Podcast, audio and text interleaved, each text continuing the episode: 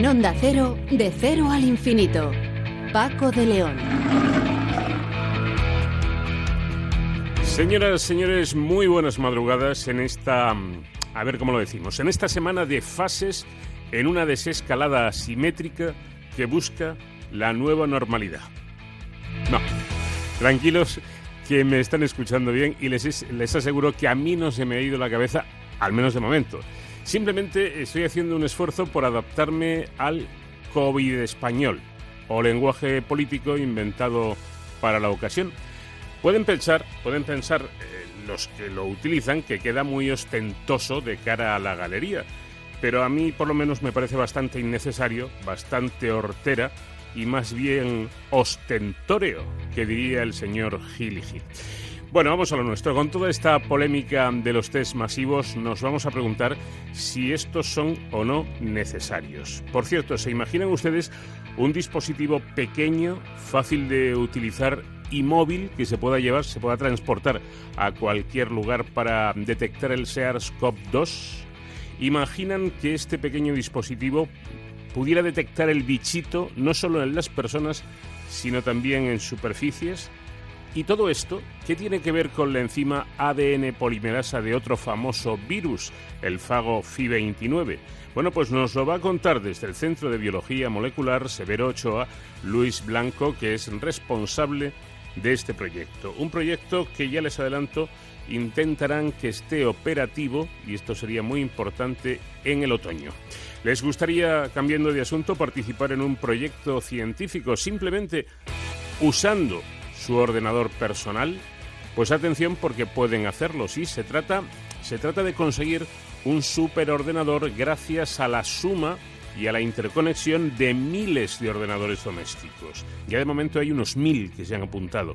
Mil personas eh, normales y, corrientes como usted, como yo, que han dicho, bueno, pues a mí me apetece esto, eh, voy a colaborar con, la ciencia y, y me conecto a esta plataforma para conseguir una potencia muy importante como si fuera un super eh, ordenador. Javier Martínez es uno de los líderes de este proyecto y estará también esta noche con nosotros. Mientras el profesor José David Lafuente seguirá hoy hablándonos del complejo sistema que hace posible nuestra actividad cerebral.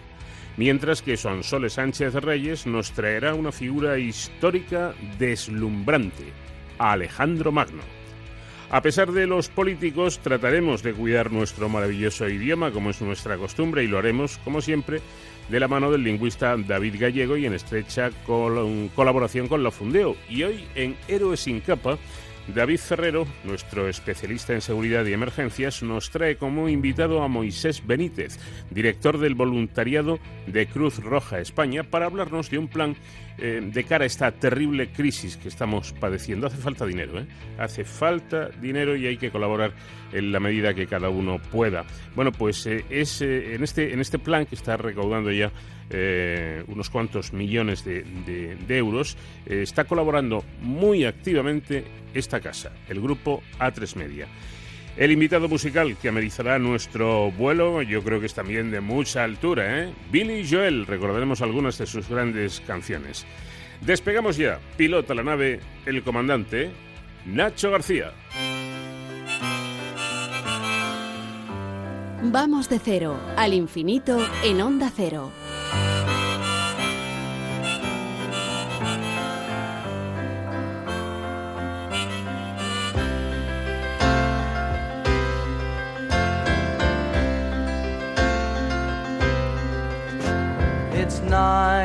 O'clock on a Saturday. A regular crowd shuffles in. There's an old man sitting next to me, making love to his tonic and gin.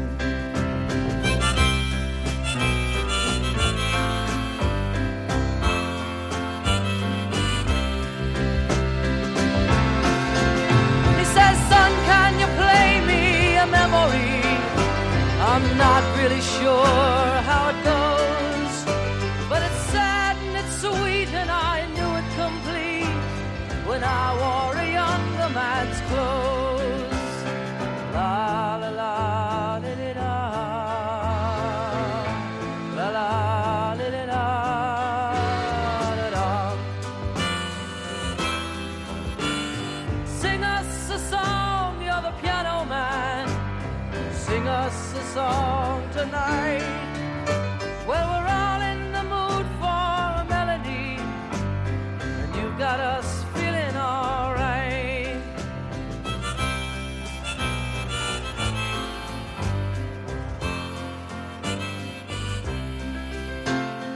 Hablamos ahora de un proyecto de investigación del Consejo Superior de Investigaciones Científicas y el Centro Nacional de Investigaciones Oncológicas que lo que busca es aplicar una enzima, la ADN polimerasa, de un virus que a nuestros oyentes les sonará. Un virus, un fago muy famoso, el FI29. Efectivamente, aquel que fue descubierto eh, por Margarita Salas y, y su marido cuando a la vuelta de Estados Unidos oyen, habían oído hablar en un congreso precisamente de, de, este fago y deciden iniciar una investigación ya en España. Y ahí empieza una larga historia. Y como yo bromeé más de una vez con la propia profesora Salas, ahí empezó el matrimonio entre Margarita Salas y el famoso FI-29. Bueno, pues ahora, eh, con, con, esa ADN polimerasa que fue descubierta en el año 1984 por la propia Margarita Salas y por el investigador Luis Blanco, han iniciado este estudio.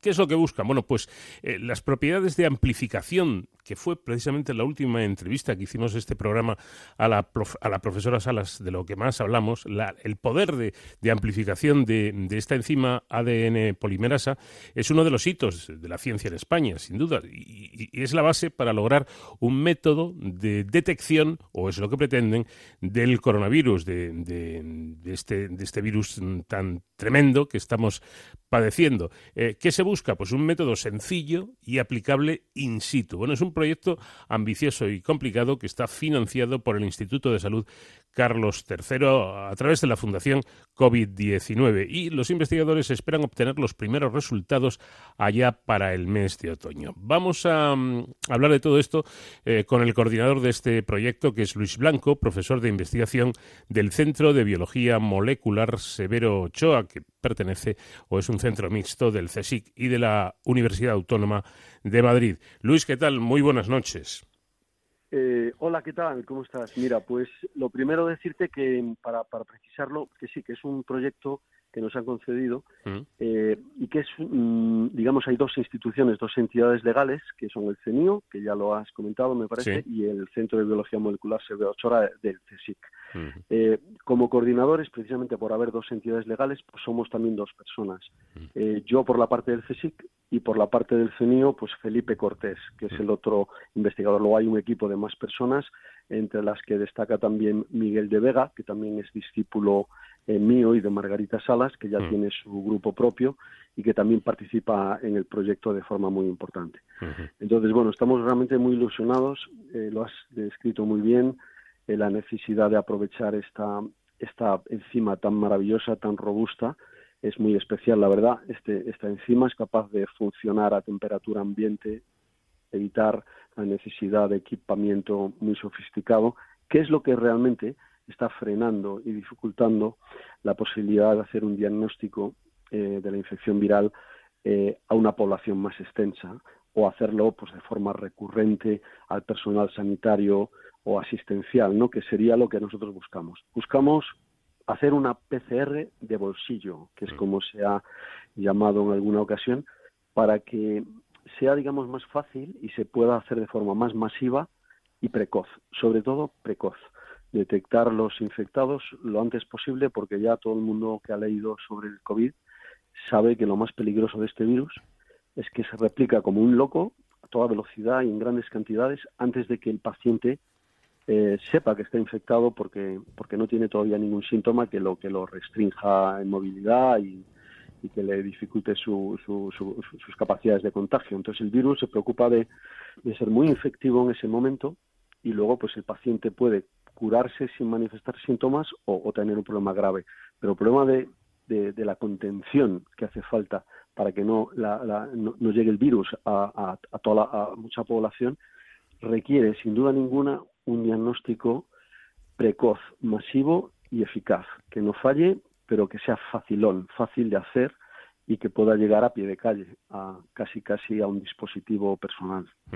Pero yo cuando, cuando leí la, la noticia me hizo Me hizo mucha ilusión porque yo mm, reconozco que, mm, que he sido un admirador de, de Margarita Salas, bueno, lo sigo siendo, aunque ya nos dejara. Y recuerdo que cuando le dieron, no, hace unos meses prácticamente, el, mm. premio al inventor europeo 2019, aparte de darle a Margarita la enhorabuena, pues hablamos sobre, sobre el famoso fago, el FI29, y hablamos mm. sobre esta enzima. Y, yo le decía, pero vamos a ver, profesora, es que esta enzima ha sido eh, encontrar a la gallina de los huevos de oro, ¿no? Porque hay que ver lo mm. que ha dado de sí, ¿no? Y me dijo ella, sí, y lo que queda por dar de sí. sí. Exactamente. Sí, eh, lo que me ha gustado lo que has dicho de la gallina de los huevos de oro, ¿no? Pero eh, yo, yo alguna vez hablando de FI 29, porque todos lo, lo queremos casi, ¿no? Como, como un modelo maravilloso, es que parece mentira, ¿no? Que mm, un virus tan pequeño, porque un bacteriófago es un tamaño de virus muy pequeño, tiene pocos genes, eh, un material genético muy, muy, muy corto, pero que tenga este enzima, ¿no? En su, en su acervo genético. Mm. Y alguna vez he hecho el comentario, no de la gallina de los huevos de oro, sino eh, lo que yo digo es que un virus suele ser como una boutique de genes. es decir, el hecho de poder sobrevivir y adaptarse eh, con un genoma tan pequeño, eh, sin duda quiere decir que los genes que, que, hay ahí son pocos, pero muy bien elegidos, como mm. ocurre en una boutique. Tú vas a una boutique y todo lo que hay allí normalmente te gusta, porque está muy bien seleccionado no es un supermercado de genes, digamos. Entonces, esto realmente es la clave, es como la, el virus de, eh, eh, este virus pues ha, tenido también otras proteínas que se han estudiado importantes también, pero en este caso la polimerasa se lleva la es el huevo de oro realmente porque porque se, ha, desarrollado a partir de, de, esta polimerasa unas aplicaciones que se usan en todo el mundo no para cosas tanto sanitarias sino de análisis de genomas eh, a nivel, digamos, global, estudios de genomas, de, cáncer, etcétera. Pero no se había aplicado hasta ahora, por lo menos no habíamos pensado en aplicarlo, pues a algo muy sencillo como es la detección de que hay un patógeno y que el enzima nos ayude a, dar una especie de alarma por amplificación de que hay un, virus como el COVID en, en, una muestra, ¿no? La muestra puede ser de una persona o también en el proyecto contemplamos algo a largo plazo que es eh, un sistema de, control de infecciones en superficies, por ejemplo, barandillas en aeropuertos, manillas, sitios que hay mucha gente como, como museos, etcétera, sería muy importante un sistema que también rápidamente pudiera testar eh, que hay virus, que puede haber un virus eh, en, una superficie, aunque no sea concretamente de una persona, sino de muchas que pueden haber dejado ahí. Entonces, esto es, parte también de lo que queremos aplicar, un diagnóstico tan fácil y tan eh, a pie de calle que no requiera que no requiera traslado de muestras infecciosas, sino que in situ se inactive la superficie o la muestra y directamente se pueda hacer el ensayo que te diga sí o no.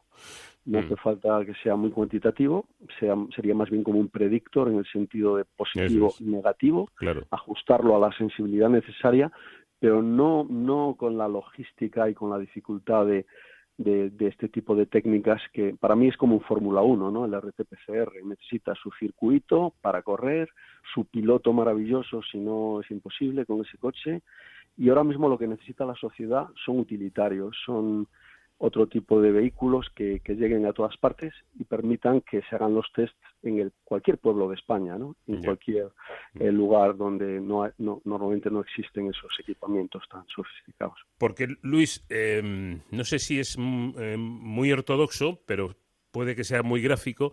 Eh, este, esta ADN polimerasa del FI25 eh, si me permite, sería, sería mm. como una gran lupa que aumenta, aumenta mucho y podemos llegar con facilidad a lo que estamos buscando. Eh, no, no es un buen símil. O sea, el símil, digamos, que has dicho de la lupa mm. sería más cuando lo que uno quiere es ver algo con mucha precisión, como por ejemplo un microscopio electrónico, tal, esto estaría bien. Pero eh, sería más preciso relacionarlo, por ejemplo, con una fotocopiadora o con, o con, una imprenta. Es decir, si uno tiene un libro muy valioso, pero quiere que llegue a toda la sociedad, pues lo tienes que hacer copias, ¿no? Para que todo el mundo lo tenga. Entonces, eh, hoy en día una fotocopiadora, en, en, la época de Gutenberg, pues ahí es, donde se democratizó la información, ¿no? Entonces, lo que hace la polimerasa de 29 es, tú dame una secuencia y yo te la amplifico tantas veces que ya por fin eh, no sea un problema leerla. Eh, la puedes leer eh, eh, fácilmente con muchas tecnologías y saber, por tanto, qué secuencia es o qué virus hay ahí. Entonces, lo que hace la polimerasa de 29 es hacer copias casi infinitas de, lo que queramos, de lo que le demos como molde. Es como si fuera una fotocopiadora molecular, ¿no? Alguna vez se le ha llamado así. No es tanto el, el lupa en el sentido de ver, sabes, con detalle, sino multiplicar la información. No ver con detalle una información, sino multiplicarla, hacer copias de esa información. Sí, me parece que es mucho más acertado lo de la fotocopiadora en el sentido de que, bueno, pues quitamos el lujo, por así decirlo. Quizá la calidad de impresión no sea maravillosa, como puede ser en, en, un, en un libro, pero tenemos lo que nos interesa y replicado muchas veces, que es eh, la información, el, el, el mensaje, ¿no?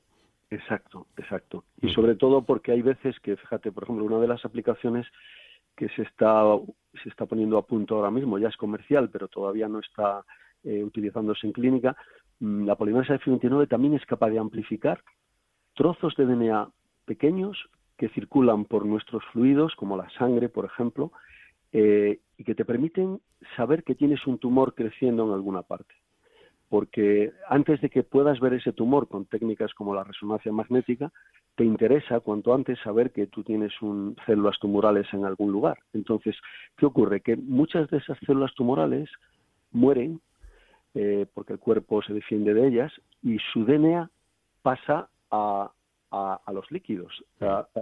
Entonces, ahí está, es lo que se llama biopsia líquida, que se habla mucho de ella. Si necesitas hacer una biopsia sólida, que puedes no estar eh, pinchando en el sitio correcto para identificar el tumor, pues te basas más en los pequeños fragmentos de DNA que circulan por nuestros fluidos y que contienen DNA del tumor. Bueno, pues la polimerasa de C29 es también capaz de amplificar, multiplicar, fotocopiar y multiplicar esa información para detectar esa cantidad tan ínfima de DNA tumoral circulante, que es lo que mm, probablemente en un futuro próximo será la manera de hacer diagnóstico precoz de tumores y también el de tratamientos, seguir cómo determinado tratamiento va produciendo una caída ¿no? en la cantidad de señal de DNA tumoral circulante que sería que estaríamos curándonos de ese tumor. ¿no? Entonces, la polimerasa F29 en ese sentido es muy, muy buena como enzima porque funciona a una temperatura baja, no requiere aparatos complicados de de ciclos de calor, de subida y bajada de temperatura, funciona de una manera muchísimo más normal, continua, y por eso tiene tanto éxito. Es como la navaja de Ockham, ¿no? La solución más sencilla es la, es la mejor, casi siempre. Claro, pero es que eh, esto, eh, por lo que leo, eh, Luis, sería tan sencillo como que un equipo se puede desplazar a donde sea, es decir, aquí a la radio, a un aeropuerto, a, donde sea y hacer in situ la prueba en poquísimo tiempo. El plan que tenemos realmente es, eh, primero, validar en el laboratorio que nosotros mm, mm, somos capaces de detectar los casos más difíciles de positivos eh, vistos con RT-PCR, los más por los pelos, que la técnica funciona y los detecta, que no se escapa ninguno. Segundo paso, eh, que esto se pueda hacer en un dispensario, en un centro de salud de cualquier pueblo, por personal médico, para que la persona solo vaya allí a dar su muestra, que ojalá pueda ser la saliva directamente para evitar el, el tema del hisopo, que es un poco incómodo, parece mm. que la saliva sería una buena fuente. Y el último paso de lo que pretendemos hacer es desarrollar un dispositivo portátil parecido al, a un predictor de embarazo, en el que los componentes de la reacción formen parte del dispositivo, simplemente haya que poner la muestra, imagínate un poco de saliva en el receptáculo del dispositivo y simplemente por unas técnicas de microfluídica que se basan en capilaridad, pues esa muestra penetra. Es un aparato tan sencillo que no lleva corriente eléctrica ni necesita ni siquiera que haya electricidad en el sitio donde se haga. Mm. Y entonces tú esperas eh, y ahí ocurre la reacción y detectas el producto amplificado que te dirá tienes el virus. Si no hay amplificación, no hay virus. Si hay amplificación de una sonda específica, que es la que usamos, eso se acopla pues a una lectura, digamos readout, nosotros que pueden ser de varios tipos, fluorescencia, cambio de pH, oro coloidal, hay muchas técnicas que te pueden de una forma visual eh, como estas barritas de los test ¿no? de Predictor o de Leishmania o lo que sea, y directamente esto se podría hacer casi a título personal. Otra cosa es que en una pandemia pues es importante también que, haya un control sanitario y probablemente estamos lejos de que se pueda hacer así por cada persona. Tendría que haber un personal mínimamente eh, capacitado o por lo menos que certifique que, la, que, el, que el test sí que se hace en pie de calle, probablemente en la casa de las personas sería lo ideal, para que no hubiera desplazamientos ni a sitios ni, ningún problema con las muestras y, el mismo personal que te hace el test eh, y a pie de calle, como decimos, o en tu casa, es el que se encarga de, deshacerse de ese dispositivo portátil, sobre todo si saliese positivo, ¿no? Y así, pues oye, pues tú ya sabes qué hacer en ese momento y de esta manera yo pienso, vamos, es la ilusión que tenemos, ¿no? Que sea tan fácil hacer esto, que se le haga al personal sanitario y asistencial de cualquier tipo todos los días. Es decir, yo quiero que un médico, eh, o sea, si un médico no está infectado, está muy bien, pero a lo mejor se infecta al día siguiente. Claro. Pues, mm, tú tienes que comprobar que cada médico o cada persona que entra a un asilo de ancianos, o sea, un sitio de ancianos, una residencia de ancianos, entra libre de virus cada mañana es, muy importante eso, porque no te vale un RT-PCR que te tardan tres días en darte cita y luego mm, el resultado lo tienes dentro de otros tres días. O sea, tiene que haber algo que sea mucho más rápido, pero fiable, y sobre todo que, personal sanitario y, que es el que más digamos en contacto con, esta infección está y que la puede eh, por supuesto extender ¿no? dentro del mismo hospital pasándola de una habitación a, todos los demás pacientes tiene que tener un control mm, con un método realmente que sea rápido y fiable, pero rápido y fácil, ¿no? No sé, Luis, si yo lo he entendido bien, eh, hace al principio que eh, hablaba de de detectar el virus en superficies. Eh, este mm. dispositivo, pues yo estoy ahora mismo sentado aquí charlando con usted. Eh, tengo una mesa delante de mí, una silla, un mm. micrófono, un ratón del ordenador, eh, mi teléfono móvil. Tengo un montón de, cosas donde, aunque los servicios de limpieza de A3 Media se esmeran mucho, pero puede estar por aquí un virus, o, o, puedo soltar yo un virus y que caiga encima de la mesa, ¿no? Claro, en tu despacho, aparte que te lo limpian y tal, pues seguramente lo, tienes más control. ¿no? Lo que es realmente peligroso son unas superficies que no nos damos cuenta, pero que son un foco posible de infección. Las manillas de los baños de los aeropuertos, por ejemplo, la cantidad de manos al cabo de un día que habrán tocado esas, que tocan esas manillas, ¿no? y de gente que viene de todos los países, o puede estar llegando de muchos lugares y yéndose a muchos otros lugares. Entonces, es muy importante eh, eh, ese control de superficies que se pueda hacer ya no importa tanto quién ha dejado el virus, ¿no? no pero por lo menos para evitar el contagio o para saber eh, qué, ciclos de limpieza hace falta o cómo, extremar eh, ese control, pues debe de haber este tipo también de, controles rutinarios, rutinarios para prevenir, más que en el momento de la pandemia, ya sabes que es que limpiar, fumigar, todo lo que haga falta, más que medir. Pero para prevenir, pues quizás en los aeropuertos, en los museos, en estos sitios debería de, hacerse de rutina. Mm. Algunos patógenos, pues controlar que tienes una señal nula o, mínima ¿no? de esos patógenos y hacerlo cada, cada dos días o lo que sea. ¿Y, este, ¿Y este dispositivo serviría para eso? Y este dispositivo probablemente serviría para eso, solo hay que adaptar la toma de muestras. Es decir, hay un proyecto mm, que también financia el Carlos III, que lo lidera Antonio Alcamí, que es también un investigador del Consejo Superior de Investigaciones Científicas, es en mi mismo instituto, y que le han aprobado ese proyecto, precisamente detectar el, el, virus de, que causa COVID-19 en el aire, porque cada vez está más claro que persiste no solo en superficies, sino que el virus no cae al suelo tan rápido como la gente decía al principio, que con que nos pusiésemos a un metro y medio de distancia ya iba a caer como la manzana de Newton, no sabes, y que ya no, no es así, parece que hay un importante riesgo de contagio eh, por la formación de microaerosoles, donde el virus de alguna forma está como una neblina que, que, persiste en, en altura, ¿sabes? Entonces, en una habitación no ventilada, que haya varias personas.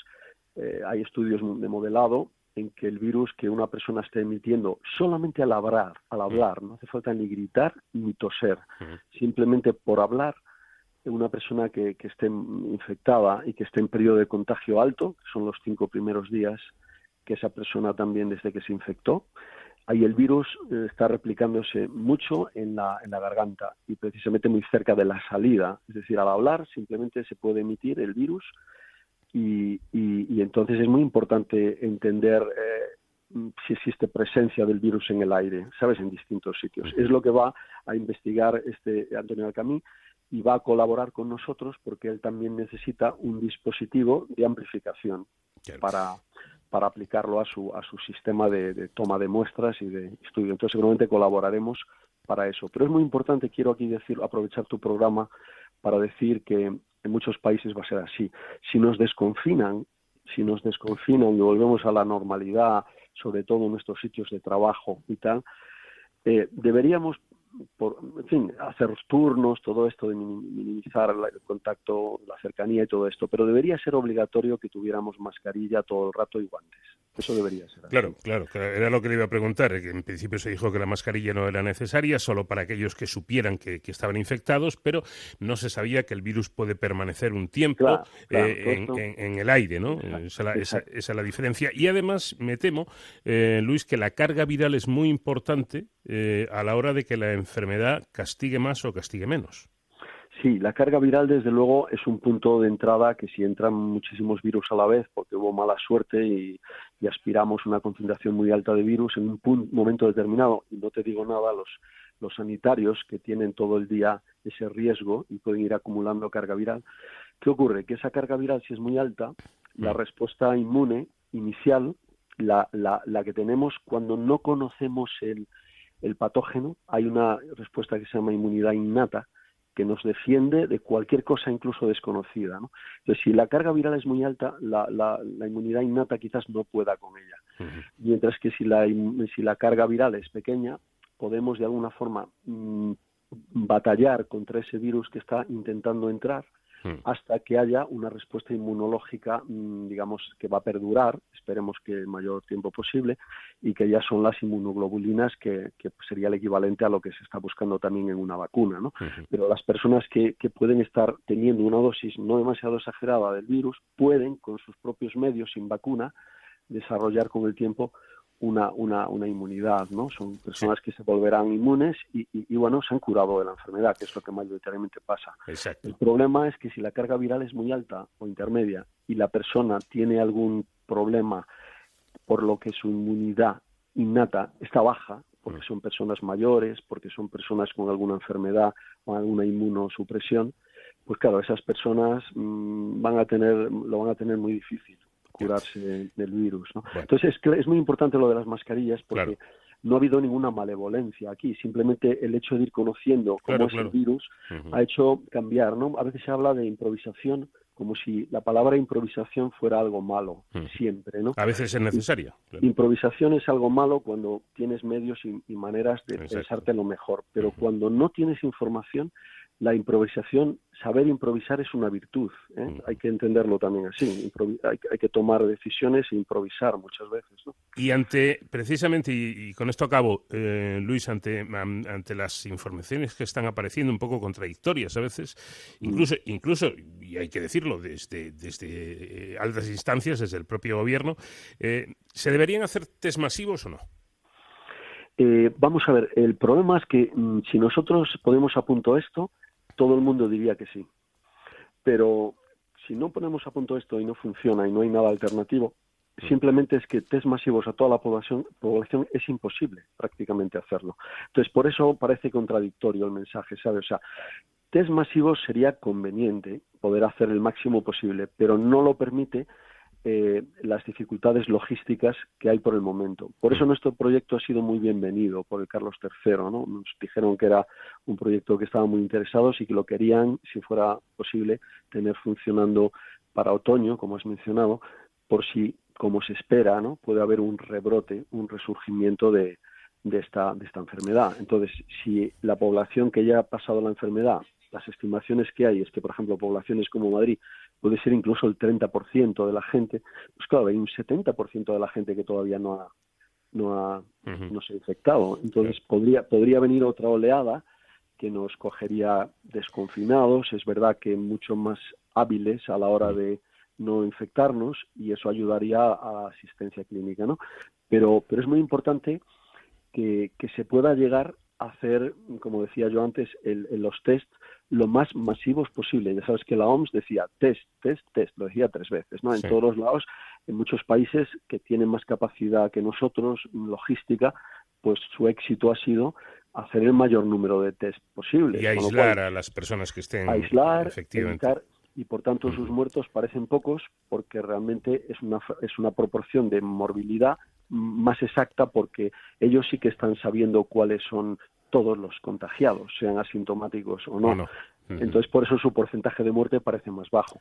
En España solamente se tenía evidencia de que estaban contagiadas personas que habían ido al hospital, es decir, que eran muy sintomáticas.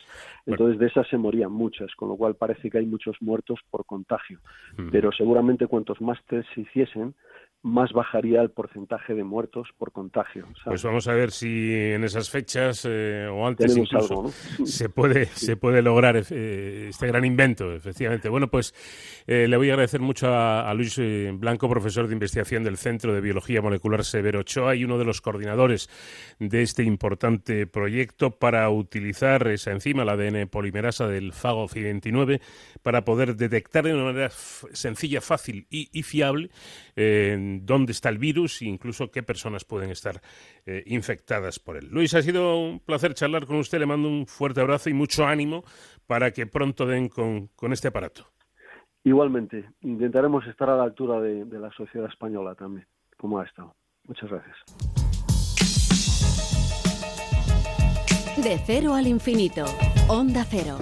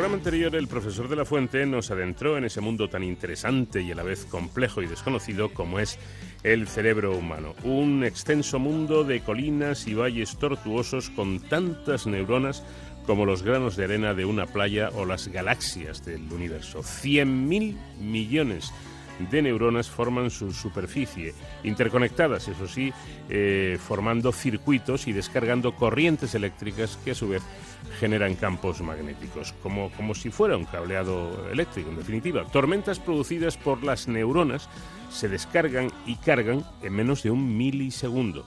En la colina de los movimientos, estas tormentas activan nuestros músculos para que movamos un brazo, en la memoria nos recuerdan momentos de nuestra vida o en la del pensamiento cognitivo permiten que argumentemos un razonamiento. El profesor nos comentaba que ahí estriba la dificultad de conocer el, el, mundo del cerebro. Sus propiedades dependen de la actuación de millones de neuronas y no es el fruto del comportamiento de una sola, ni mucho menos. Estas propiedades se denominan emergentes en el lenguaje científico. Así ocurre con el clima que es el resultado del comportamiento de millones de moléculas o con la democracia que viene a ser la decisión colectiva de millones de ciudadanos o con el magnetismo que es el fruto de millones de átomos y no solo el de uno.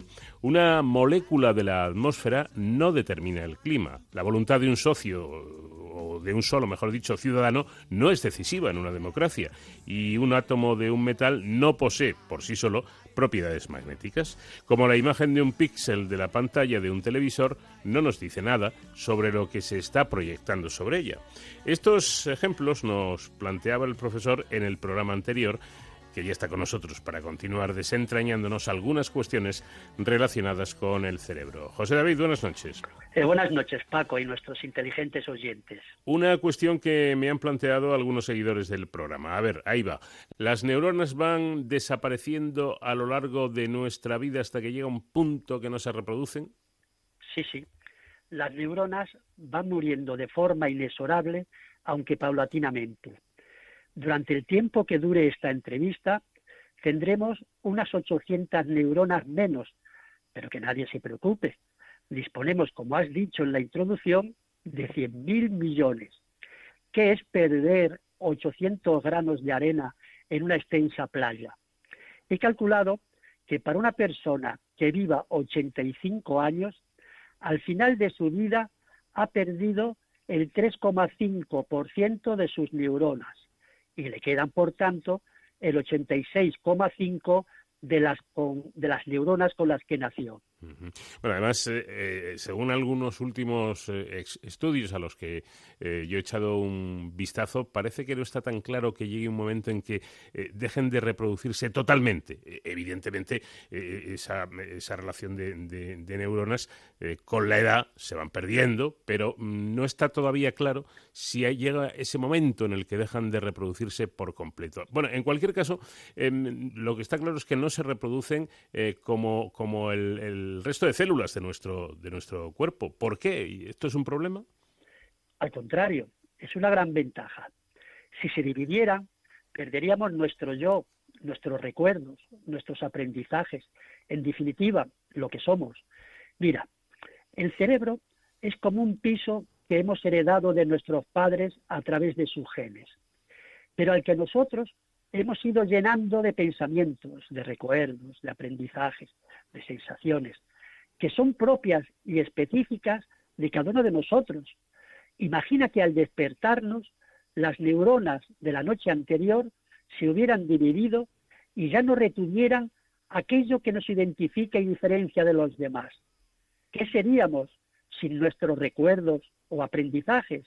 Pues fíjate, un desastre, porque por ejemplo, el actual número dos del mundo en tenis, Nadal, nuestro gran Rafa, no sabría tocar una, una, raqueta. Gasol, otro de los grandes, no sería capaz de encestar a dos metros de, una canasta, algo que parece impensable, ¿verdad? Omar Márquez no sabría montar en, no hay moto, en patinete. Entonces, cuando alguien pierde estas facultades mentales, profesor, no es por un problema de pérdida de neuronas. No, no, no. Se debe a las deficiencias que pueda haber entre las conexiones de las neuronas. Si una actividad cerebral se realiza a lo largo de un circuito de neuronas y si se pierde la conexión en una zona significativa, este circuito queda bloqueado y no es capaz de enviar señales, señales para que se realice una determinada función cerebral. Y esas sí se pueden perder o mejorar con la actividad cerebral que mantengamos. De ahí la importancia, sobre todo a partir de una cierta edad, de activar nuestra mente con ejercicios que requieran un esfuerzo mental, como escribir, leer, tocar o escuchar música, hacer operaciones numéricas, resolver jeroglíficos, en definitiva, seguir entrenando nuestra mente.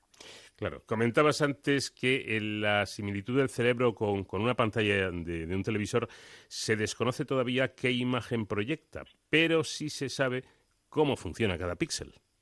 Exacto. Hace dos programas te sorprendías, y lo has recordado hoy, que nuestras sensaciones, pensamientos o incluso aficiones y amores, en el fondo, eran las manifestaciones de voltajes, de tormentas eléctricas producidas por las descargas de nuestras neuronas. A ver si consigo que nuestros inteligentes oyentes entiendan el funcionamiento de una neurona, el funcionamiento de la vida, como lo llama algún científico. Pues vamos con ello, por lo menos vamos a intentarlo, venga. Vamos a intentarlo. Una neurona es una pila de menos 70 milovoltios cuando está inactiva. Este voltaje es la consecuencia de la diferencia entre las cargas positivas y negativas que están fuera y dentro de la neurona. Una pila normal como la de nuestros mandos a distancia, tiene una diferencia de potencial de 1500 milivoltios, es decir, 22 veces más grande que la de una neurona inactiva. ¿Por qué el voltaje de una neurona es negativo? Pues porque dentro hay más cargas negativas que positivas. Esta diferencia del potencial interno y externo es esencial y es lo que va a producir la descarga eléctrica que se transfiere de una a otra neurona. Veamos. Una central hidroeléctrica funciona por el salto del agua que al caer hace girar una turbina que a su vez transforma la, esta energía de altura en energía eléctrica. ¿Y por qué también funcionan los motores? Pues por la diferencia de temperatura entre un foco caliente y otro frío. Es decir, sin una diferencia de algo, lo que en física se denomina gradiente, no se transforma un tipo de energía en otra. Este es un principio básico de la física. ¿Por qué se activan entonces nuestras neuronas permitiendo que funcione todo nuestro organismo? Pues por esa diferencia de potencial entre su interior y exterior. Esto está claro, ¿verdad, Paco? ¿Podemos seguir? Yo creo que sí, creo que, se entiende muy bien. Vamos a ver, resumiendo, una neurona es una pila que en reposo tiene un voltaje negativo porque dentro tiene más cargas negativas que positivas. Bien, pero estas cargas pueden atravesar la membrana de la neurona a través de canales. Algunas de estas puertas están abiertas siempre y por ellas discurren, por ejemplo, iones de sodio y potasio de forma espontánea, como cae una piedra que soltamos a una altura. El sodio está más concentrado fuera que dentro, por eso tiende a entrar. Al contrario, el potasio tiende a salir. ¿Qué crees, Paco, que ocurrirá cuando algún estímulo trastoca la proporción de cargas entre el interior y el exterior? Pues vamos a ver, eh, al cambiar, yo entiendo que al cambiar las cargas también cambiaría la diferencia de potencial entre el interior y, el exterior. Correcto. El voltaje de la neurona, que estando inactiva es de menos 70 milivoltios, ahora cambiará hasta hacerse cero o incluso un valor positivo. Y cuando supera el umbral de un cierto voltaje, pongamos que se pone a menos 40 milivoltios, la neurona se descarga y produce un impulso denominado potencial de acción que se transmite a las neuronas próximas.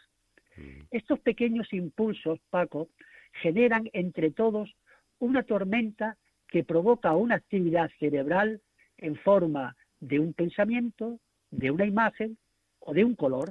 Bueno, pues creo que ahora lo entiendo mejor incluso. La sensación, por ejemplo, de frío eh, es una tormenta que se genera en una zona determinada del cerebro como consecuencia de millones de descargas eléctricas de neuronas interconectadas.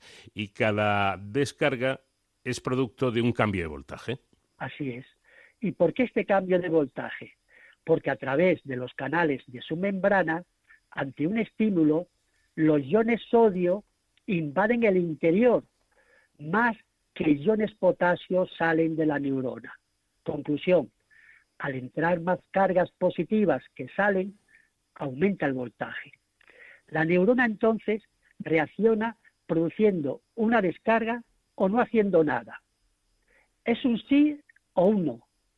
Si supera un determinado voltaje, se descarga y transmite una señal. Si no, se queda detenida, como antes. Bueno, ¿y cómo regresa a su situación inicial de menos 70 milivoltios? Esta es una pregunta clave, muy importante. Si queremos que el agua caída de una cierta altura y que ha, ha producido energía eléctrica siga produciendo más energía, ¿qué debemos hacer? Quizá elevar con una bomba de, nuevo eh, este, este, agua la, esta agua hasta a la altura anterior, ¿no? Perfecto. Esto es precisamente lo que hace la denominada bomba sodio-potasio. En este caso, la bomba consiste en una serie de proteínas presentes en la membrana de las neuronas que actúan como motores. Pero al igual que para bombear el agua se necesita energía, aquí también hay que gastarla, porque se debe hacer un trabajo que va en contra de su actividad espontánea. El sodio, como he dicho, tiende a entrar y ahora tenemos que sacarlo. Por el contrario, el potasio tiende a salir y ahora hay que meterlo dentro. Esta operación doble exige el consumo de energía. Bueno, y esa, esa es la energía que debe cubrir, como nos decías en el programa anterior, la glucosa o un componente equivalente. Así es. Este es, en resumen, el funcionamiento de una neurona y, por tanto, de la vida. Abriendo y cerrando canales, podemos ajustar el voltaje de las neuronas y, por tanto, su actividad biológica. Es una cuestión de abrir o cerrar puertas. Así, los fármacos excitadores abren los canales de voltaje para que entren las cargas positivas y así permitiendo la, descarga de las neuronas. Así actúan, por ejemplo, la acetilcolina o la serotonina. Por el contrario, los inhibidores, como la glicina, abren los canales a las cargas negativas, con lo que el voltaje, en vez de aumentar, disminuye y la neurona, como decíamos antes, permanece parada y no se descarga. Bueno, pues a mí me está gustando mucho el, tema, desde, siempre me, apasiona todo lo que tiene que ver con el cerebro, así que yo te invito a que la próxima semana, como nos quedan eh, cosas por contar, sigamos con este asunto. Por mí encantado, Paco. Les adelanto a los oyentes que hablaré de los intentos actuales por descifrar las tormentas de nuestra actividad cerebral. Y les informaré sobre un experimento genial que se ha realizado hace unos pocos años. Un chimpancé situado en Estados Unidos fue capaz de mover un robot que se encontraba en Japón, solo con su pensamiento y por conseguir zumo de naranja a la que estos primates son muy aficionados. Bueno, eh, con lo del zumo de naranja lo entiendo, porque yo mataría también si hiciera falta por el zumo de naranja. O sea que no está mal. Eh, gracias, José David. Hasta la próxima semana. Un abrazo, Paco, y a todos nuestros oyentes.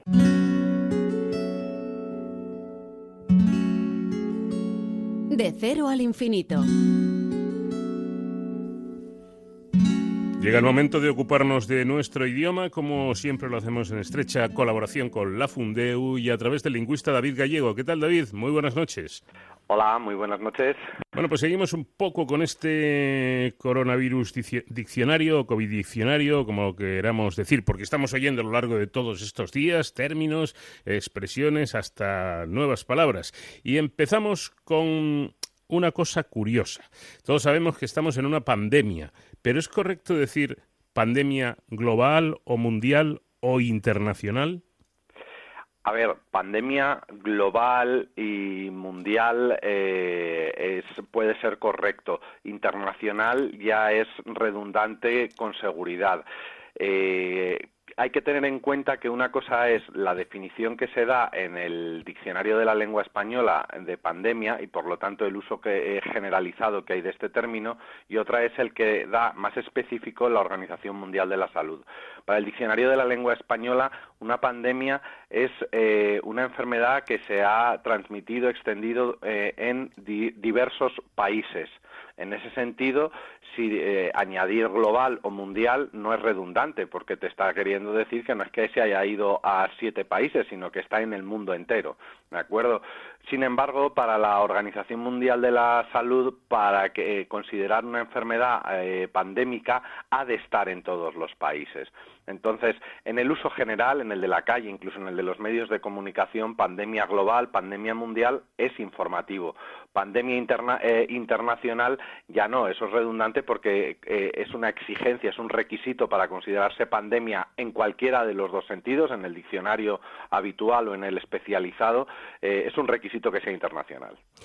Pues dicho esto, vamos con otra duda. Hombre, yo creo que ya más o menos lo, vamos teniendo claro, pero recuerdo que eh, cuando todo esto empezó y se, anunció el, Real Decreto, eh, alguien me preguntó, oye, vamos a ver, eh, si son 15 días, mm, ¿es cuarentena? ¿La cuarentena puede ser de 15 días? ¿Hace referencia a un periodo concreto, unos días concretos, o una cuarentena simplemente es un periodo que puede ser de los días que sean?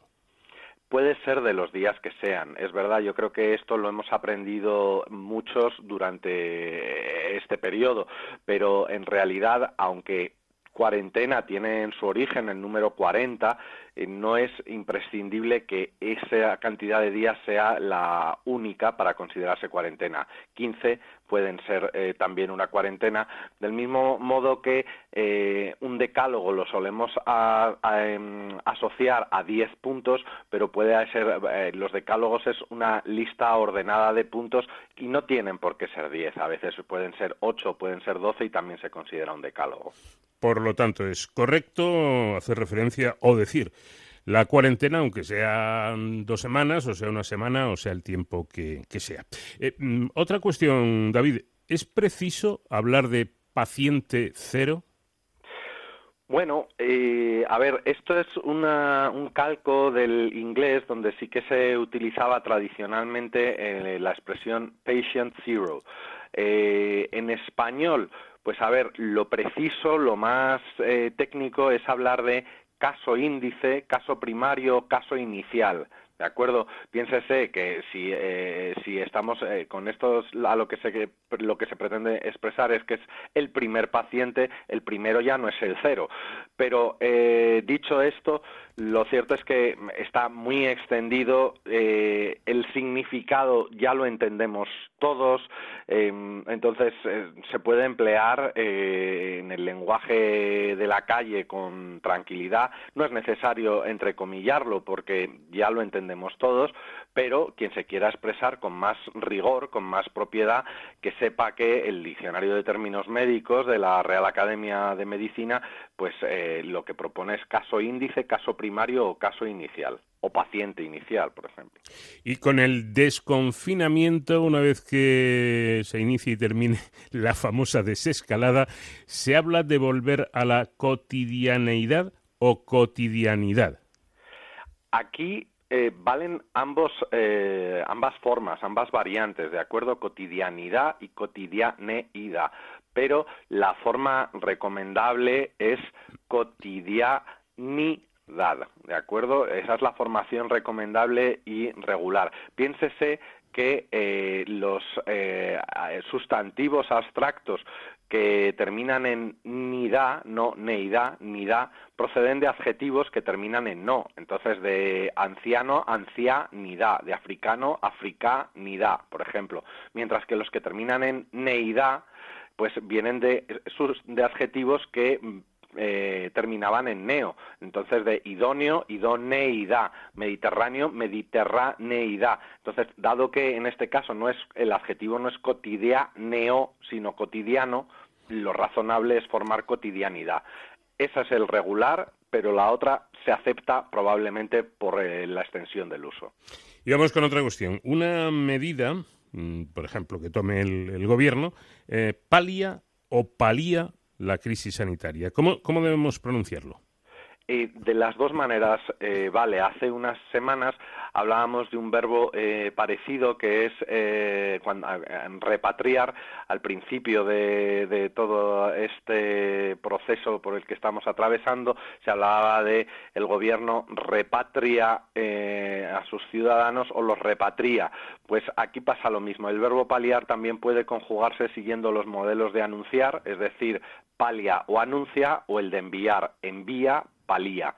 En este caso en concreto, además, hay que tener en cuenta especialmente para eh, hablantes de otros países, eh, por ejemplo Argentina, eh, asegurarse de al escribir poner paliar y no palear, porque palear es trabajar con pala y ellos emplean con cierta frecuencia o pronuncian palear en vez de paliar.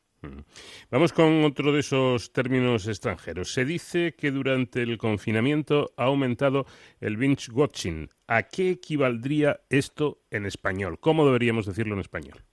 Esto del binge ya nos había aparecido eh, cuando se hablaba de las en las noticias sobre el turismo de borrachera nos había aparecido con el binge drinking, que era eh, atracón de alcohol. Binge es eh, entregarse a una actividad de forma desmesurada, es decir, darse un atracón. Por lo tanto, en este caso, en lugar de decir binge eh, watching, pues se podría hablar de, darse un atracón de series o maratón de series, según la, frase, ¿no? Entonces, eh, en estos días vemos también un incremento del binge watching, eh, del binge watching, pues un incremento de los atracones de series. O, por ejemplo, dice, no solo está en la cúspide del binge watching esta semana, también es la serie de habla no inglesa más vista en el de la historia, pues en la cúspide de los maratones de series esta semana. Cualquiera de esas dos, atracón o maratón de series, según el contexto, puede reemplazar al anglicismo. Un exceso, en definitiva. Bueno, pues vamos con otra cuestión. Las noticias, David, tratan de adivinar si la salida de esta crisis económica, eh, económica perdón, será en forma de L, de V, de T.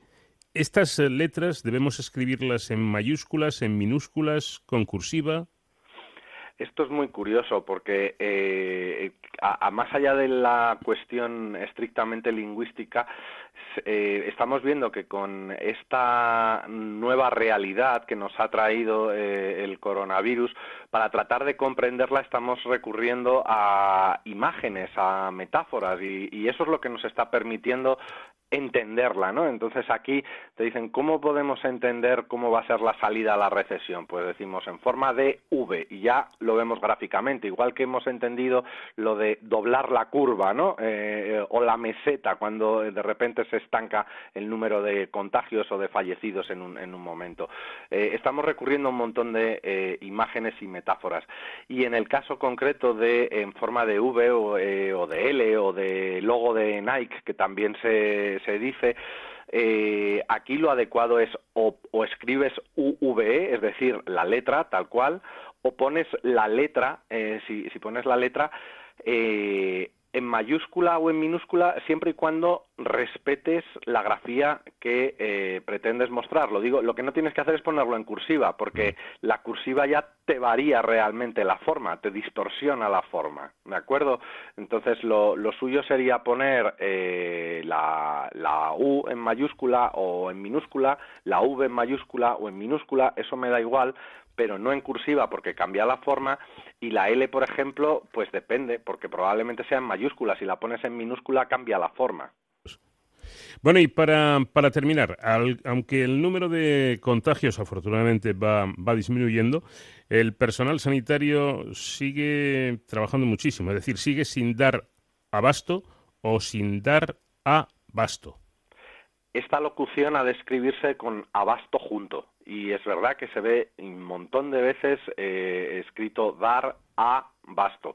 Y no aquí eh, viene bien claro en el diccionario de la lengua española en el diccionario panhispánico de dudas en cualquier sitio que lo, adecuado es en una sola palabra. Se especifica que normalmente eh, se emplea en oraciones negativas no dar abasto. En América se usa a veces no darse abasto y lo habitual es eh, emplearlo con un con para más un infinitivo. No dan abasto para rellenar las estanterías, por ejemplo, los reponedores. Bueno, yo creo que hemos aclarado un poquito más el, panorama de todas estas expresiones, palabras eh, que vamos eh, escuchando, que se van introduciendo de alguna forma en nuestro idioma debido al coronavirus. Bueno, si te parece, dejamos para la próxima semana otra sorpresa eh, que nos dio el presidente del gobierno hablando de la nueva normalidad o de la normalidad nueva que ya se empieza a escuchar por ahí que eh, puede ser un eh, pueden ser dos términos contradictorios, ¿no? Pensaba, pensaba que me lo ibas a sacar lo que prefieras. ¿Lo comentamos para la semana que viene o en esta? lo que me digas. La, próxima semana, con más detenimiento, hablamos precisamente de, esa expresión con la que, insisto, eh, nos sorprendió ayer el presidente, el presidente Sánchez en su comparecencia. Gracias, David. Buena semana. Muy buena semana.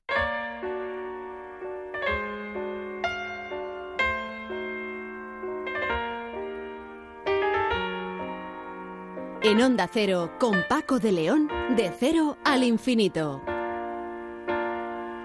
Slow down, you crazy child. You're so ambitious for a juvenile. But then, if you're so smart, tell me why are you still so afraid?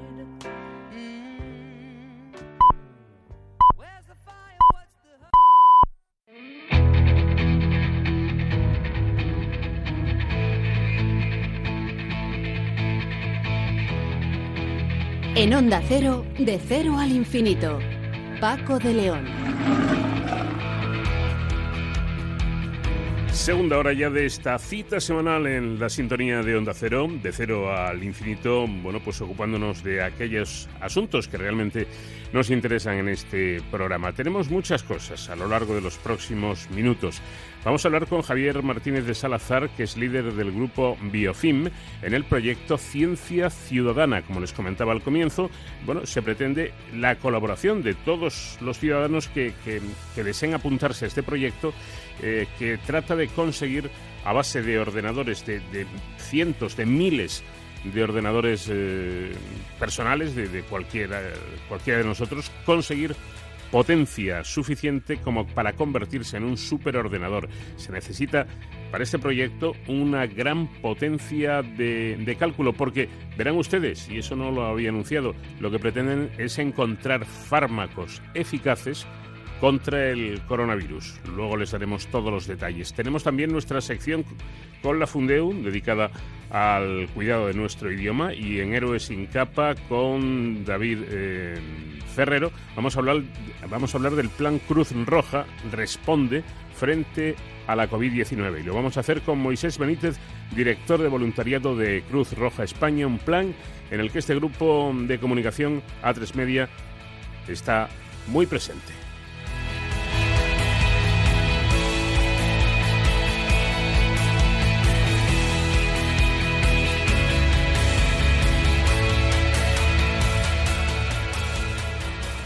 Can kill with a smile, she can wound with her eyes. And she can ruin your faith with her casual lies. And she only reveals what she wants you to see.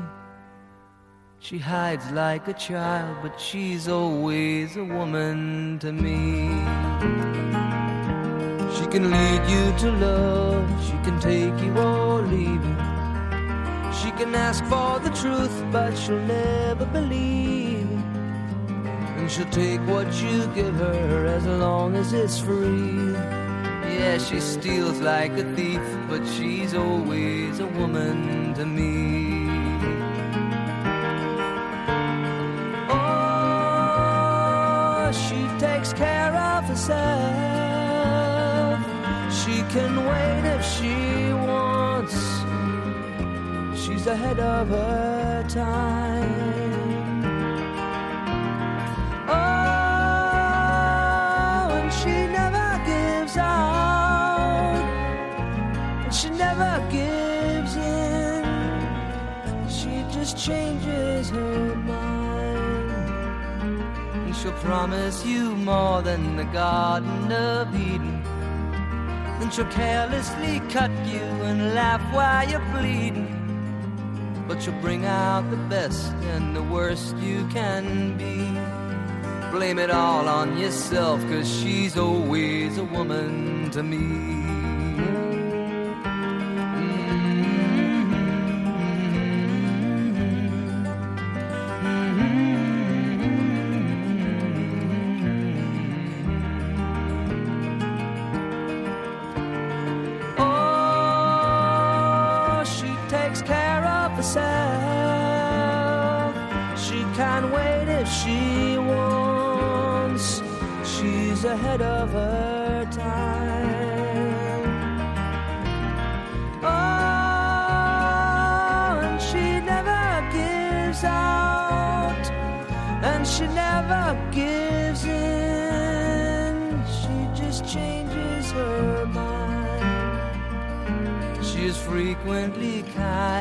Suddenly cruel. But she can do as she pleases, she's nobody's fool. And she can't be convicted, she's earned her degree.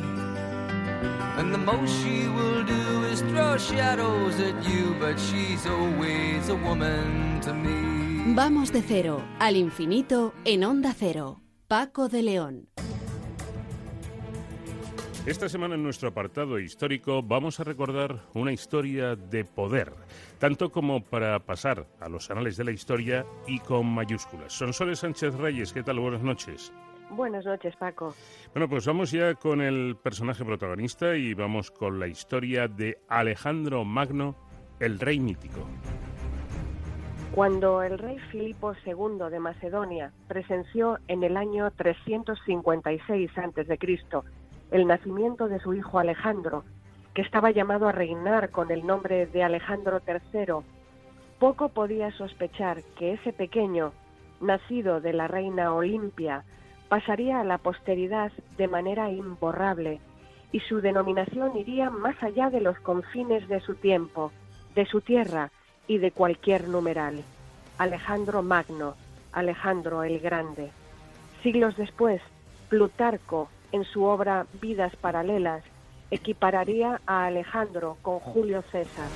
A la llegada al mundo de Alejandro, Filipo se esmeró en procurarle una educación muy completa, primeramente como guerrero, actividad en la que Alejandro sobresalió desde el principio, pero sin descuidar el resto de los saberes, para lo que contrató como preceptor del muchacho al mismísimo Aristóteles. Alejandro acompañó a su padre desde su más tierna juventud en las campañas militares que Filipo emprendió contra diversas ciudades-estado griegas.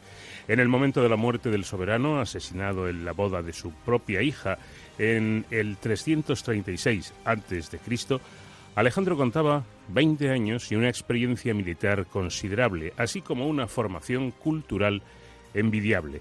Para garantizar su acceso al trono sin la amenaza de otros posibles pretendientes, Alejandro y su madre Olimpia favorecieron en ese momento la muerte de la concubina de Filipo, Eurídice, y el niño nacido de ambos. De Alejandro Magno se decía que era de baja estatura y de rostro agraciado, con la peculiaridad de contar con un ojo de distinto color que el otro. Su héroe más admirado era Aquiles, y su relato predilecto, la Ilíada, el texto de cabecera que le acompañaba en sus viajes, y tras la conquista de Persia por Alejandro, lo haría custodiado en un rico cofre, requisado a Darío III Codomano, el gran rey persa. Es también proverbial su admiración por el poeta Píndaro, de tal modo que cuando sofocó la rebelión de Tebas, mandó derruir toda la ciudad y pasar por su suelo una yunta de bueyes, dejando en pie únicamente los templos y la casa de Píndaro. Una vez sometidas las ciudades-estado de la Grecia clásica en el 334 a.C., Alejandro se propuso conquistar el imperio persa y tomar la célebre ciudad de Babilonia, lo que consiguió tres años después, coronándose rey del mismo. Una de las leyendas que se cuentan de Alejandro es que logró deshacer el célebre nudo gordiano. Se decía que quien consiguiera soltarlo gobernaría sobre todo Asia, referido al imperio persa. Alejandro solventó la cuestión cortándolo por la mitad con su espada, diciendo, Da igual cortarlo que desatarlo. Esa noche hubo una tormenta, lo que el monarca interpretó como el beneplácito de Zeus a la solución hallada por él. Por su parte, el emblema del rey Fernando el Católico, que probablemente le fue sugerido por Antonio de Nebrija, tanto monta, reproducido posteriormente con profusión para representar a los reyes católicos, hace referencia a este episodio del nudo gordiano. Tanto monta o tanto da. Cortarlo que desatarlo. Lo importante no son los medios, sino conseguir los fines. Posteriormente, Alejandro Magno ocupó Egipto, donde fundó la primera de sus muchas Alejandrías, repartidas por sus territorios, y allí fue investido faraón. En el 326 a.C., sometió la India, reino del monarca Poros, que utilizaba elefantes en su ejército. Sería en esta batalla donde encontró la muerte el fiel caballo de Alejandro Magno, Bucéfalo. Este sería el culmen de sus grandes esfuerzos militares, que habían expandido sus dominios por los tres continentes conocidos en el momento, Europa, África y Asia. Alejandro deseaba continuar hacia el este para ampliar sus territorios más allá de la India, pero desistió cuando sus tropas se rebelaron por llevar tanto tiempo fuera de sus hogares, sometidos a peligros bélicos. Antes de su regreso de India, durante un festín, Alejandro se prendó de la princesa Sakarmanda, Roxana, y se casó con ella, aunque dejando vacante el puesto de esposa principal o real hasta conocer a otra joven de más alta estirpe. Su política contemplaba introducir la cultura y religión griegas en los territorios anexionados, pero sin prohibir las autóctonas, en una suerte de fusión que propiciaría el helenismo de gran parte del mundo. Alejandro adoptó costumbres alejadas de las griegas y propias del mundo oriental, como la obligación de postrarse ante su persona imperial o vestir elementos habituales de los reyes de Persia como la diadema y la túnica de rayas blancas. En el 324 a.C., Alejandro contrajo matrimonio con Barsine Estatira, hija del rey Darío III de Persia, en las llamadas bodas de Susa, unos esponsales multitudinarios y espectaculares en los que una hermana de esta, Dripetis, se desposaba a la vez con Hefestión, el favorito de Alejandro Magno, y un centenar de doncellas nobles persas hacían lo mismo con generales de su ejército. Tres años después de la extensión del imperio alejandrino hasta la India, Alejandro Magno moría inesperadamente en Babilonia en junio del año 323 a.C., con 33 años de edad, aquejado de unas fuertes fiebres cuya causa no llegaría nunca a determinarse. Se dijo que había sido envenenado, que había sido resultado de sus excesos, que fue malaria o bien que se le había infectado una herida producida en combate. En todo caso, tras su muerte, producida cuando Alejandro no había dispuesto nada relativo a la sucesión, uno de sus generales, Casandro, asesinaría a Roxana y al hijo de ésta, conocido como Alejandro IV, dejando el camino libre para que fueran los generales de su ejército, los llamados diádocos, quienes mediante pactos y conflictos bélicos entre sí, prolongados durante dos décadas, se repartieran el imperio, que ya quedaría dividido para siempre y con el paso de los siglos acabó siendo sometido por el Imperio Romano. El cuerpo de Alejandro se colocó en un sarcófago antropomorfo de oro al que se cubrió con un ataúd de oro y con una capa púrpura. En Alejandría estuvo durante siglos la tumba de Alejandro Magno en el conocido como Mausoleo de Soma, donde al monarca se le rendía tributo como a un dios. Se cree que Ptolomeo XI hizo fundir el oro del sepulcro de Alejandro para pagar a sus soldados y lo sustituyó por uno de cristal. Julio César visitó con veneración la tumba de Alejandro, casi 300 años después de su muerte, un gesto que sería después repetido por otros emperadores romanos. Uno de ellos, Septimio Severo, selló la tumba hacia el año 200 después de Cristo para impedir el acceso al público por encontrarse muy desprotegida en su opinión. El mausoleo se perdió en el siglo IV, posiblemente destruido en el fuerte terremoto del año 365. De Alejandro el Grande se conservan numerosos testimonios antiguos, como monedas, camafeos, los mosaicos hallados en Pompeya o estatuas como la de Lisipo, de la que se realizaron varias copias romanas. Existen múltiples biografías como las ya clásicas de Diodoro Sículo o de Plutarco y el libro de Alexandre del Mester de Clerecía, prueba de que la figura de Alejandro sigue suscitando interés es que en fecha tan reciente como 2004 ha sido muy famosa la película de Oliver Stone, Alejandro Magno, con el personaje principal interpretado por el actor Colin Farrell. Pues esta es la historia de un grande, Alejandro Magno el rey mítico en un artículo escrito como todos los que ofrecemos en esta sección por Sonsoles Sánchez Reyes. Gracias como siempre Sonsoles y hasta la próxima semana. Gracias a ti Paco, un abrazo fuerte. De cero al infinito, onda cero.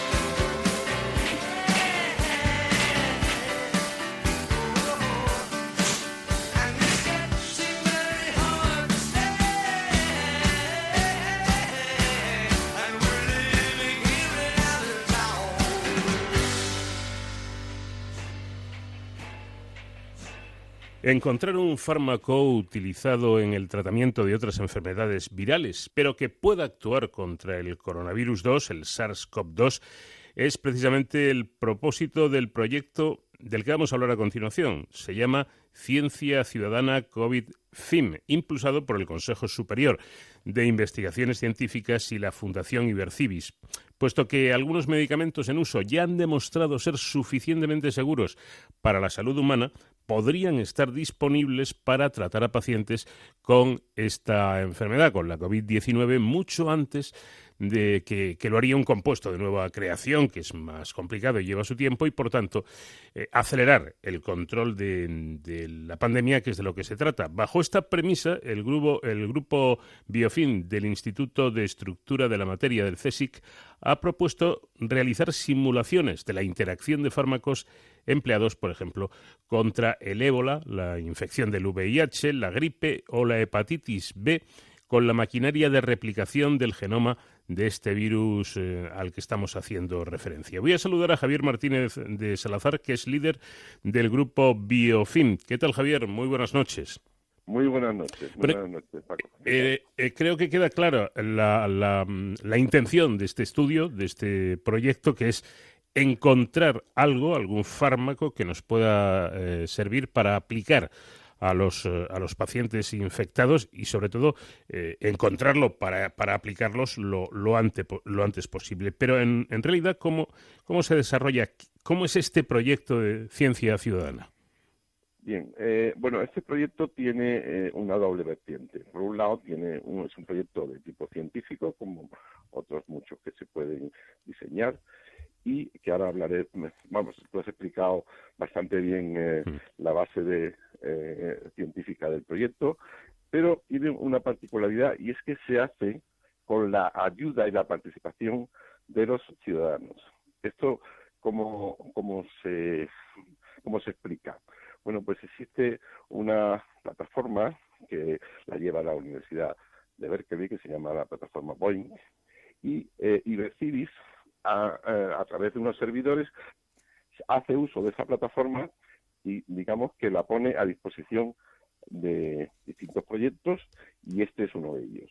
Entonces, eh, los ciudadanos pueden participar eh, adhiriéndose a, este proyecto a través de una aplicación que se, los, los datos están ahí en, os lo, habéis lo hemos facilitado, pero en cualquier caso si alguien está interesado, pues puede también, digamos, unirse a esos a esos links que aparecen o eh, incluso contactar con nosotros en un email que os puedo dar que se llama divulga arroba cesic.es. Divulga, divulga, perdón, arroba cesic.es. Divulga arroba. Ahí, ahí pueden dirigir preguntas de tipo científico, de tipo cómo se puede, digamos, eh, eh, uno enlazar mejor a esta plataforma, a este proyecto. Pero el, folleto que, se ha mandado es bastante explicativo y si uno también se conecta a la página del CSIC o a la página, a la web de Biofin, de nuestro grupo, también se explica ahí bastante bien cómo proceder. Y mm, en realidad el, usuario, cualquier persona que se apunte, por así decirlo, a este, a este proyecto, ¿qué es lo que tiene que hacer exactamente si es que tiene que hacer algo? A ver. Sí, tiene que haber ejecutar una serie de instrucciones que se da en esos, en esos documentos. Son instrucciones muy sencillas. Eh, es realmente eh, descargar un programa, una aplicación que es muy segura, porque esa aplicación está muy testeada ya y, va encriptada y tal, que en ese sentido pues no tienen que tener miedo los ciudadanos. Y, y lo que hace el propio usuario le, eh, tiene la posibilidad de eh, definir la forma en que se va a usar esa aplicación en su ordenador. Me explico. Si uno, por ejemplo, quiere que el ordenador solamente entre en funcionamiento cuando yo no estoy haciendo absolutamente nada porque eh, está eh, el ratón parado, está el pantallas y tal, pues le da, o sea, lo elige eso. Eh, que quiere que pasen 10 minutos desde que él ha dejado de utilizar el ordenador, pues igualmente lo puede etiquetear en un, en un, en, un, en un panel que se le ofrece en la aplicación. O sea, pero puede poner un poco a su medida el uso que la aplicación va a hacer de su ordenador. Eh, no sé si me explicaba bastante Sí, sí, yo creo que sí. la, la, cuestión quizá eh, que a mí no me ha quedado clara es si mientras el, el ordenador eh, está trabajando para ustedes, ¿el usuario lo puede utilizar también o no? Se podría hacer también en un uso compartido de la GPU. Eso depende del usuario. El usuario puede definir eso. Todo eso lo puede definir el usuario en la hoja de, su cuenta que se le abre eh, en, la plataforma Boeing University. Yo no sé, entonces, si de lo que se trata, eh, la parte clave de, la, de, la, ayuda que puede, que puede prestar la ciudadanía es que eh, la capacidad de, su ordenador unida a la de muchos otros más ordenadores se, casi se convierta en un, en un superordenador. Eso es, exactamente. Es un supercomputador porque los cálculos se hacen distribuidamente entre todos los ordenadores que están asequibles en ese momento. Ah, eh, suelen ser miles los que se unen a estos proyectos. Cuanto más gente, desde luego, y ahí, eh, en ese sentido, nos podéis ayudar difundiendo este tipo de, iniciativa también para que la gente se anime, o sea, a participar. Cuanto más usuarios tengamos, más rápido va a ir el proyecto, obviamente. Eh, ¿Esto mm, es algo novedoso o, o estas cosas ya, ya se han hecho más, más veces? Bueno, es la computación, eh, la supercomputación o la computación distribuida ya existe a través de esa plataforma Boeing, que es de la Universidad de Berkeley, y se usa para otros proyectos, por supuesto.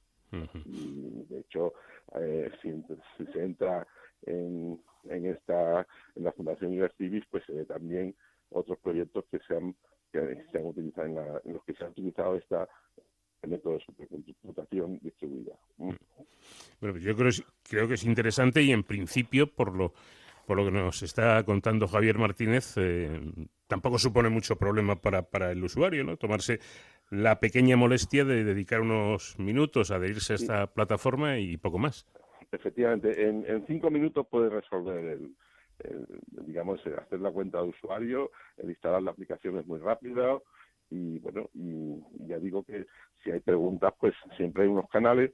También tenemos unos canales de, que seguimos en Twitter, que uno los tiene dependiendo del CSIC, y no sé si queréis, pero lo puedo, lo puedo decir, que son, que es el eh, CSIC, o sea, arroba CSIC divulga, arroba CSIC divulga, divulga y arroba CSIC o simplemente arroba CSIC. Bueno, pues a través de, de Twitter.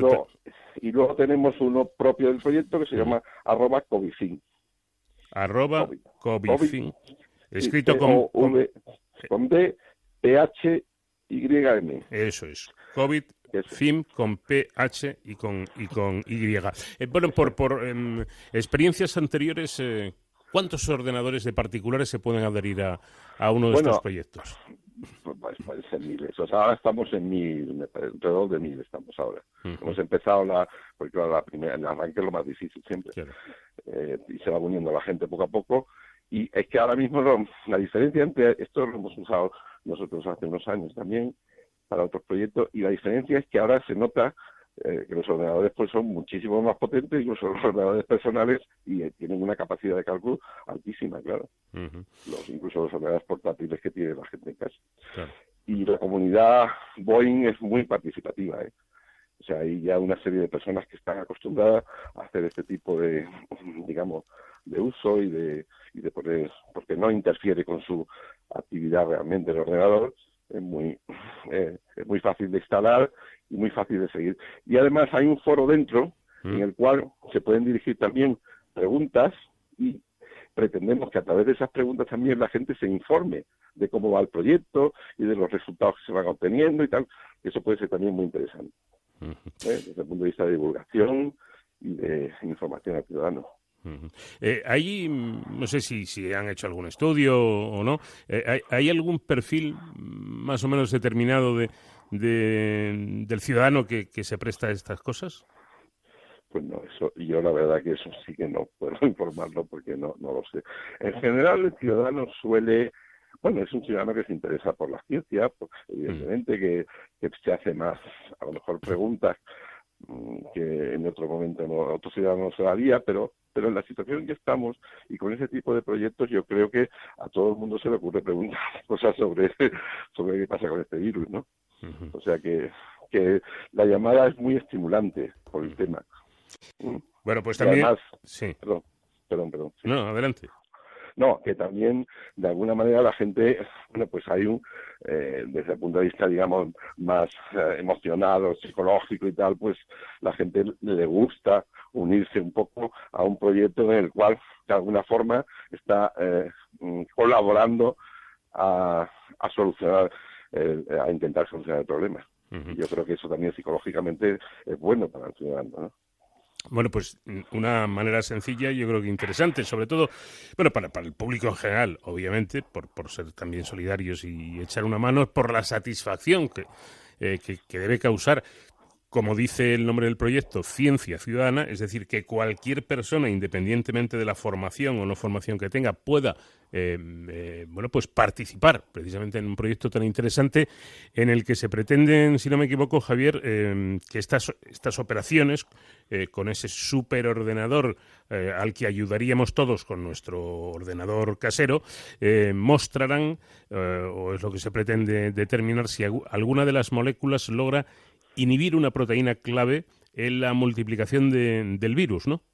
Sí, bueno, eh, a ver, el proyecto es ambicioso científicamente, mm. luego veremos hasta dónde podemos llegar, obviamente, porque además todo esto va a una gran velocidad y hay muchos cambios constantes cada día en, la, en, la, en el avance científico. Pero lo que sí es cierto es que nuestro objetivo final es encontrar un fármaco ¿eh? que haga mejor el trabajo en el sentido de bloquear mejor la actividad de, este, eh, de esa, proteína, eh, esa proteína en concreto, que es la enzima que, digamos que, es responsable de la replicación del virus. O sea, ir a, al, punto clave de la, de, la replicación del virus. Em, bueno, decías que el, que el, proyecto era ambicioso eh, científicamente, y, y, por eso se necesita una, una mm, gran capacidad de cálculo, ¿no? Claro, claro, porque es que eh, el sistema eh, es todavía de error, que decimos los, los, científicos, o sea, es intentar muchas posibilidades van, eh, digamos, rotándose, moviéndose las moléculas, lo, que se llaman los grados de libertad y tal, mm. y lo que va haciendo es buscando el mejor encaje con, con la enzima que es la responsable, digamos, de la transcripción de la ADN. Bueno, pues eh, si te parece, mm, Javier, vamos a, vamos a repetir un poco los canales de, comunicación donde se puede dirigir cualquier persona que, escuche este, este programa para poder colaborar. Ok, pues eh, aparte de la plataforma eh, donde hay ya un canal, eh, existe un, digamos, un, canal informativo donde se, se puede uno adherir eh, existe también un correo que es divulga eh, donde se pueden dirigir preguntas. Y luego hay, se puede titular, titular tuitear, perdón, en CECIT divulga, o sea, arroba CECIT divulga, o arroba o en arroba eh, ¿Mm? Bueno, pues... De momento esos son los canales que tenemos abiertos. posible que sigamos lanzando un poco también canales, posibles canales donde la gente se pueda pueda participar y enterarse del proyecto. Bueno, además es eh, tan sencillo hoy con, con, Internet, pues con entrar, por ejemplo, en la página del, del CSIC, simplemente me imagino pues que ya ahí encontrarán... inmediatamente, inmediatamente. Si entras en la página del CSIC tiene todos los detalles. Si pues entras en la página de Diversivis también. Si entras en la página de, de nuestro grupo, de Biofin también. O sea que... Es sencillo. sí. Es sencillo. Pues yo creo que interesante, hombre, y si se me permite, eh, sin mm. tratar de frivolizar ni mucho menos, pero también emocionante, ¿no? El saber que, que yo, que cualquier persona, que cualquier ciudadano con, con, algo tan sencillo como, como prestar, entre comillas, mi, mi ordenador, pues eh, voy a poder ayudar a la ciencia en un proyecto de una envergadura muy importante y ante un problema tan serio como es la, la COVID-19. Así que me imagino que serán muchos ciudadanos y ojalá, si tenemos ahora mil eh, ordenadores eh, funcionando, pues, pues, doblemos o tripliquemos y seamos muchos los que nos apuntemos. Javier eh, Martínez de Salazar, líder del grupo Biofim, muchísimas gracias por habernos atendido y mucha suerte en este trabajo. Bueno, muchas gracias y Paco, y felicidades por tu programa. ¿eh? Gracias, un fuerte abrazo. Adiós. Seguimos, adiós.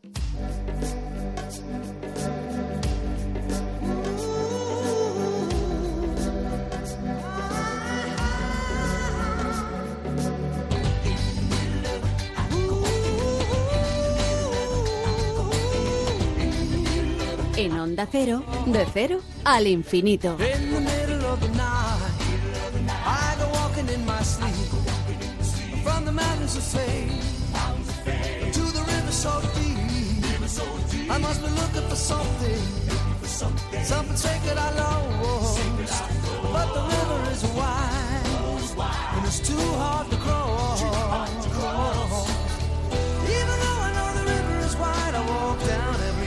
Stand on the. I try to cross to the opposite side so I can finally find what I've been looking for.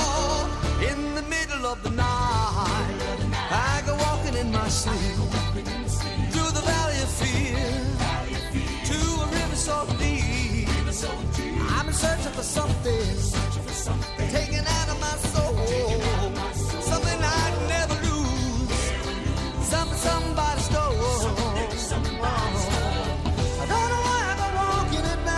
I'm tired and I don't want to walk anymore. Hope it doesn't take the rest of my life until I find what it is I've been looking for.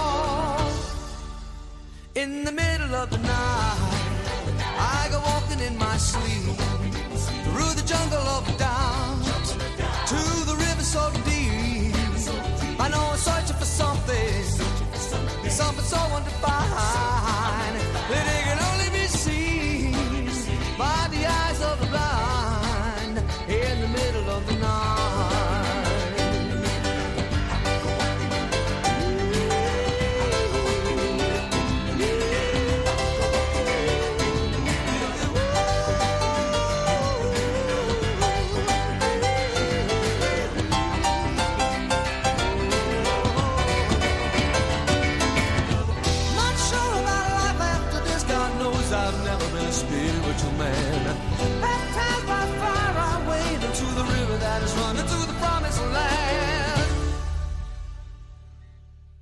In the middle of the night, I go walking in my sleep through the desert of the truth to the river so deep.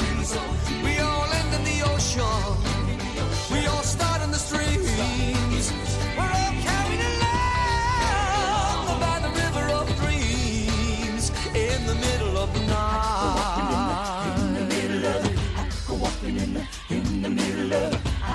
Walking in the, in the middle of. I go walking in the, in the middle of. I go walking in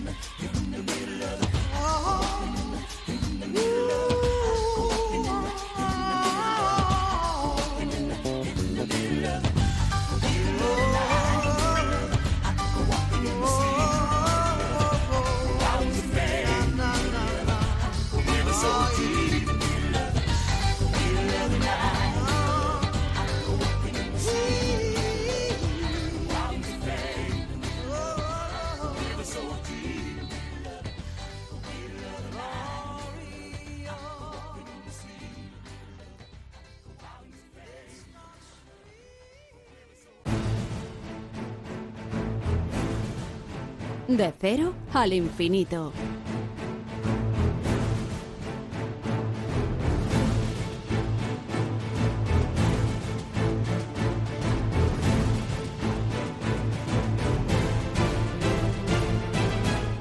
Y al cierre, siempre vigilantes, siempre atentos, nuestros héroes sin capa y con la coordinación de nuestro experto en seguridad y emergencias, David Ferrero. ¿Qué tal, David? Buenas noches. Muy buenas madrugadas, Paco. Pues aquí volvemos una semana más. Seguimos hablando de la crisis de la COVID-19 y ya sabíamos que no solo era una crisis sanitaria, sino que acarreaba con ella otros problemas de índole económico y social, entre otros. Por lo tanto, cabe pensar que las soluciones a esta pandemia no pueden ser solo desde el punto de vista sanitario. Por eso, desde Cruz Roja han movilizado a más de 35.000 voluntarios en toda España a través del plan Cruz Roja Responde frente al COVID-19 y con el que ya han llevado a cabo más de 700.000 intervenciones. Sin duda son héroes sin capa y por eso queríamos hablar hoy con ellos. De esta forma, Cruz Roja da una respuesta integral en los ámbitos de emergencias, salud, inclusión social, educación y empleo a las personas afectadas por este coronavirus. Para hablarnos del plan, contamos en De Cero al Infinito con Moisés Benítez, que es director de voluntariado de Cruz Roja Española. Muy buenas noches y bienvenido. Buenas noches, muchísimas gracias. Eh, Moisés, ¿en qué consiste este plan? Bueno, este plan es un, un plan que vamos a, a, ejecutar de forma excepcional en este marco que nos ha proporcionado el, el COVID-19. Es un plan de operaciones de emergencia que, del que hemos aprendido eh, en otras ocasiones, como puede ser la crisis del 2008 eh, o en operaciones como la del ébola. Y de toda nuestra experiencia hemos construido un plan que supone la mayor movilización de recursos, de personas y de capacidades de la historia de Cruz Roja Española. Uh -huh. Y Moisés, ¿cómo, ¿cómo se están llevando a cabo todas estas actividades? Bueno, pues gracias a que contamos con un ejército de gente, como son los casi 40.000 voluntarios que habéis mencionado, casi 40.000 voluntarios y voluntarias que están colaborando, que se han ofrecido desde la población y que y con buena parte de los que ya contábamos. Estamos trabajando en distintas líneas, como bien habéis apuntado, es una crisis eh, de carácter sanitario, pero que ha producido, ha conllevado una crisis social y económica de magnitudes que hasta la fecha no habíamos manejado es una crisis que por sus características afecta a la totalidad de la población. Esta es una de las características fundamentales. Hemos tenido que, des que, des que desplegar una operación de emergencia que, que contempla como colectivo objeto de la emergencia a la totalidad de la población y cuyos factores de vulnerabilidad están relacionados con distintas variables. Entonces, tenemos que trabajar en esta operación de emergencia desde el punto de vista del empleo, fundamental, desde el punto de vista de la educación, porque hay niños y niñas que se han quedado en, digamos, al margen a causa, de, de, tener una brecha digital grande, no solamente en cuanto a la privación material de dispositivos tecnológicos, sino también en cuanto a manejar su uso. Entonces hemos tenido que en esta, en esta operación de emergencia también desplegar capacidades en términos de educación, hemos tenido que desplegar capacidades en términos sanitarios, evidentemente, y en términos sociales. Uh -huh. es, un, es, una característica de esta crisis la integralidad de la intervención y la, la, multitud de variables que afectan. Claro, has mencionado ese ejército de voluntarios, 35.000 personas, que es esencial, es muy importante, pero eh, no sé si esto crea un problema, Moisés, de, de coordinación. Es decir, coordinar a 35.000 personas tiene tela, ¿eh? Sí, señor. Es, eh, hemos tenido que poner en marcha estrategias ad hoc para esta, para esta, para esta emergencia, pero es verdad que en Cruz Rojas eh, estamos acostumbrados a mover, a mover en torno a 75.000 personas al año. Contamos con un, con un censo de personas voluntarias de, de unas 200.000 personas, de las cuales, como te digo, activamente, continuamente, hablamos de unas 75.000 personas. Entonces, estamos acostumbrados a manejar grandes eh, números en cuanto a, a, personal voluntario. ¿Cómo organizamos esto? Lo pivotamos desde 1.400 puntos de atención que nosotros tenemos a la ciudadanía, en, en 1.400 municipios distintos, y desde esos municipios, eh, desde esas que nosotros denominamos asambleas locales, es desde donde se, donde se coordina toda la intervención.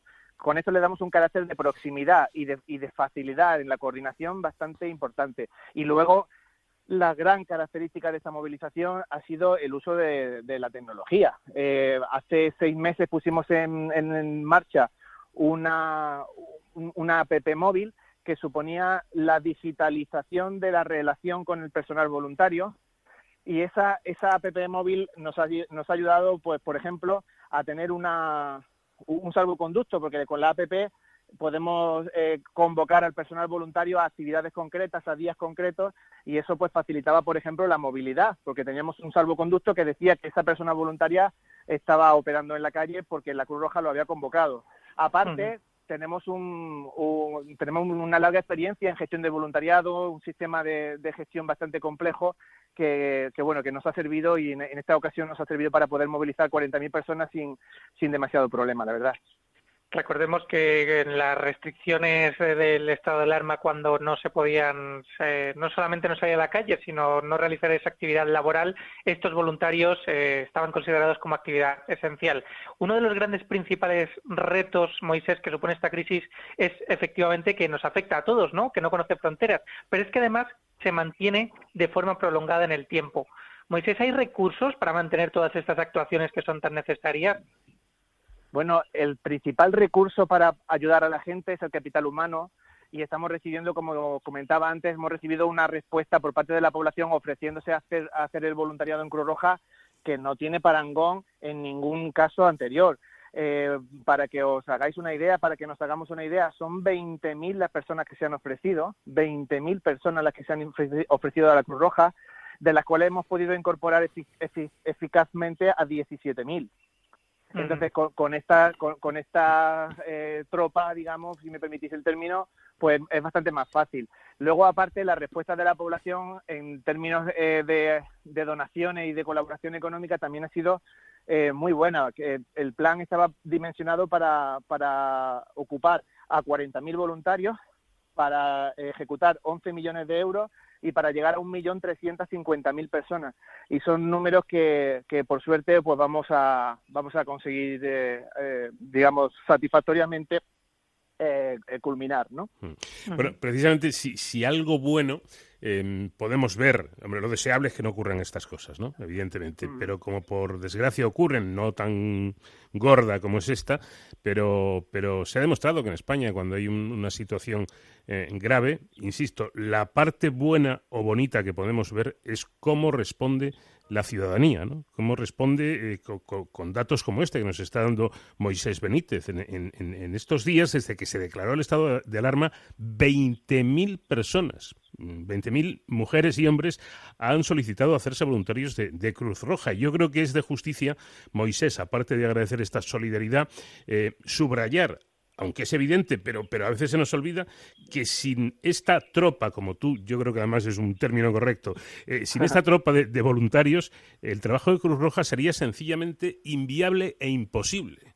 Eh, sería inexistente. Mm. Cruz Roja, desde su nacimiento, surgió como un movimiento solidario, un movimiento de acción voluntaria, el carácter voluntario forma parte de los principios fundamentales del movimiento internacional de la Cruz Roja en todos los países y en, concretamente en Cruz Roja Española tenemos, un, tenemos mucha suerte porque tenemos una población que, responde, como bien dices, como bien decís, responde siempre muy solidariamente a, estas situaciones. Es algo que es difícil de gestionar, pero para lo cual Cruz Roja estaba preparada. Es decir, nosotros sabemos que cuando hay una emergencia vamos a tener un contingente de personas que se ofrecen, que no tienen experiencia en cuanto a ayudar, pero que tienen un montón de capacidades que pueden ser útiles. Y nuestro compromiso como organización de voluntariado es servir de plataforma para canalizar esa solidaridad y ponerla en la lucha contra la vulnerabilidad de las personas, en este caso ocasionada por el COVID. Pero hay un hecho más, porque aparte de las 20.000 personas que se han ofrecido a Cruz Roja, que están en nuestros censos como solicitantes y que hemos incorporado al 85%, el movimiento solidario vecinal, el ayudar a su vecino de forma autogestionada, comunitaria, eso también es muy destacable porque eh, hay gente que se ha, digamos, se ha autoorganizado para ayudar a sus vecinos y Cruz Roja en ese sentido lo que hemos hecho ha sido enseñarles a ayudar de una forma segura y darle algunas pautas para que ayuden, digamos, de la mejor manera, ¿no? para que no sea improvisada esa ayuda y, sea, eh, digamos, eh, más eficiente, ¿no? Bueno, yo, mm, aparte de sentirme orgulloso de, mi país y de, mi gente y de mis compatriotas, eh, me vas a permitir, Moisés, que me sienta muy, muy satisfecho y orgulloso de mi empresa, porque A3 Media está colaborando en esta iniciativa con vosotros, con Cruz Roja, de manera muy destacada.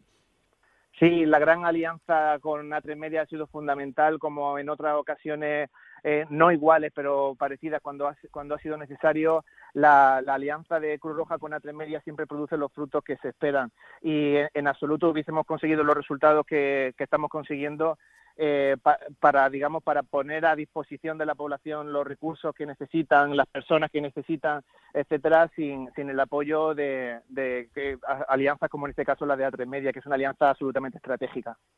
Bueno, pues como digo, orgullosos de pertenecer a, esta compañía, a, a Tres Media, con, con Onda Cero, con con nuestras televisiones, nuestros canales de televisiones y todo el dispositivo de este gran grupo de comunicación que somos en A3 Media, colaborando estrechamente con, la Cruz Roja cada vez que hace falta. Y en esta, en esta ocasión hace, eh, David, mucha falta ¿no? ante esta pandemia.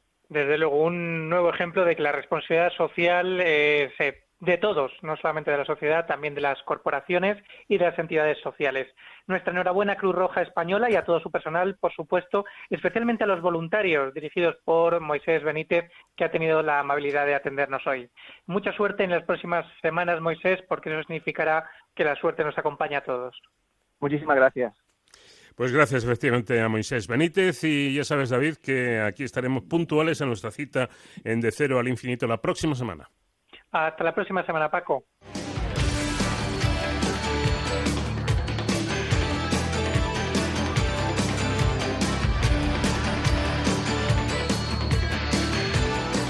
En Onda Cero, de cero al infinito.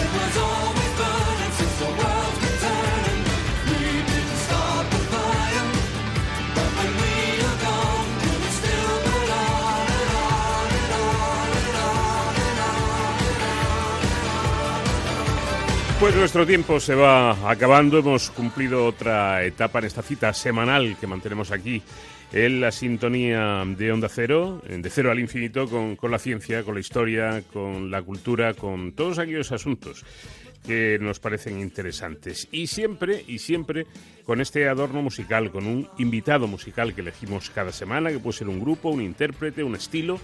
Y en esta ocasión nos ha acompañado en, esta, en este vuelo de la Enterprise de Onda Cero Billy Joel, un personaje realmente curioso porque es uno de los pocos artistas de rock y de pop que consiguieron éxitos en el top 10 de los 70, los 80 y los 90. Es decir, durante tres décadas seguidas eh, consiguió canciones que, llegaron a ser auténticos éxitos. Ha ganado el premio Grammy en nada menos que seis ocasiones y ha vendido más de 100 millones de discos en el mundo y convirtiéndose en el sexto artista con más ventas en los Estados Unidos. Bueno, Billy Joel eh, empezó viviendo, porque allí nació, en el sur del, del Bronx, en la ciudad de, de Nueva York, pero pronto su familia se mudó a Long Island, eh, específicamente a Lifestown su hermanastro, Alexander Joel, es un aclamado pianista clásico y director de orquesta en Europa.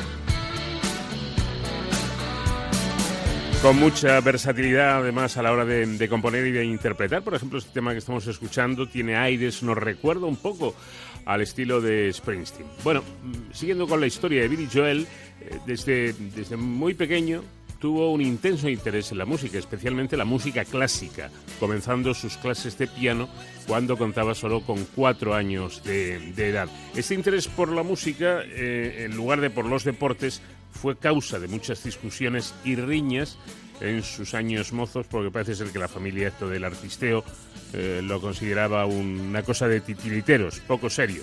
Eh, sí que tomó, a pesar de esto, clases de boxeo, pero en un combate le partieron la nariz y ahí se acabó su historia, su historia boxeística. La balada del hombre del piano posiblemente sea su éxito más internacional aquí en España. Eh, que precisamente popularizó, entre otros, Ana Belén.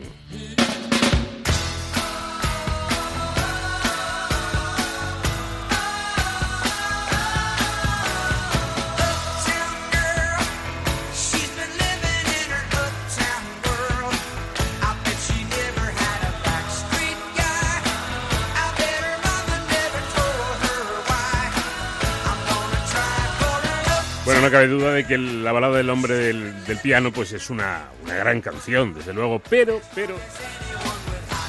De toda la discografía de Joel, si me dijeran quédate con, una canción, me quedaría con la que más me gusta, que es una que popularizó aquí también en España Barry White, que consiguió una gran versión y que es un tema digno de estar en el Museo de la Música. Esa canción que dice textualmente, no cambies para intentar hacerme sentir bien.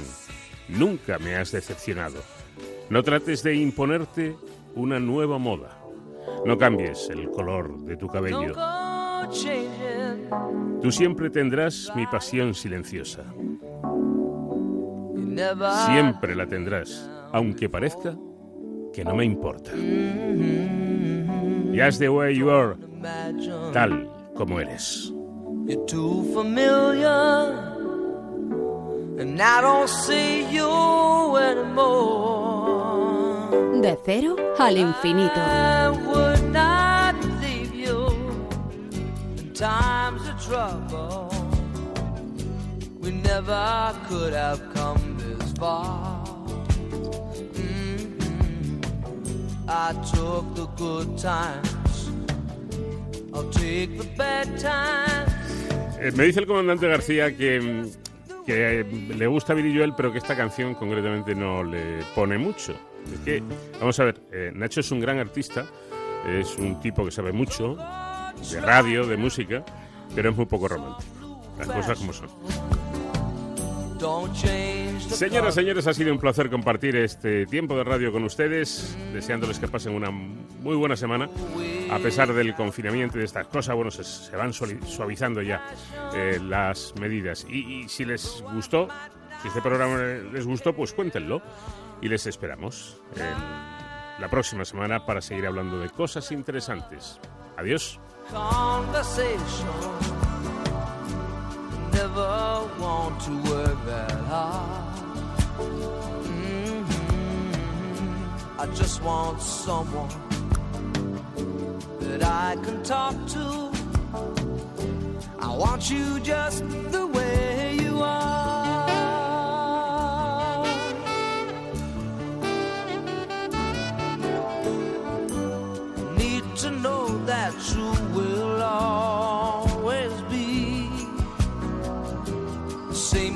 Someone that I knew.